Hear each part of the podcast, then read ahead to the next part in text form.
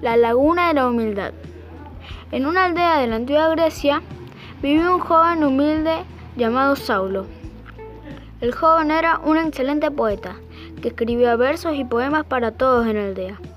Les alegraba las tardes leyendo a sus amigos y familiares y se había ganado el cariño de todos. Un día, Saulo tuvo una maravillosa idea escribiría el más hermoso de todos los poemas para Zeus, el padre de los dioses y los mortales, y así se ganaría su favor. Saulo puso manos a la obra y en unos días había escrito un poema que encantó a Zeus, el padre de los dioses y los mortales.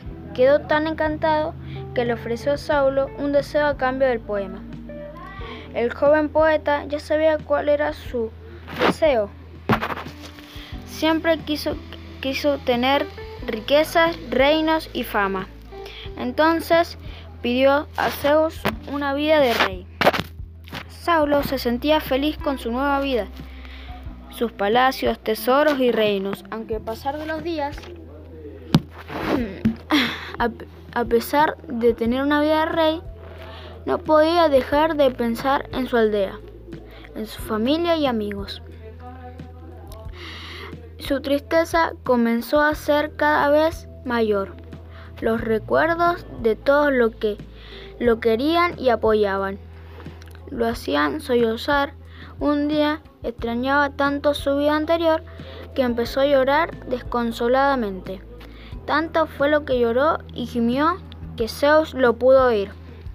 Zeus, orgulloso, le dijo que había aprendido la lección y que lo llevaría de nuevo a la aldea. Saulo estaba tan feliz que no se dio cuenta que sus lágrimas habían formado una gran laguna.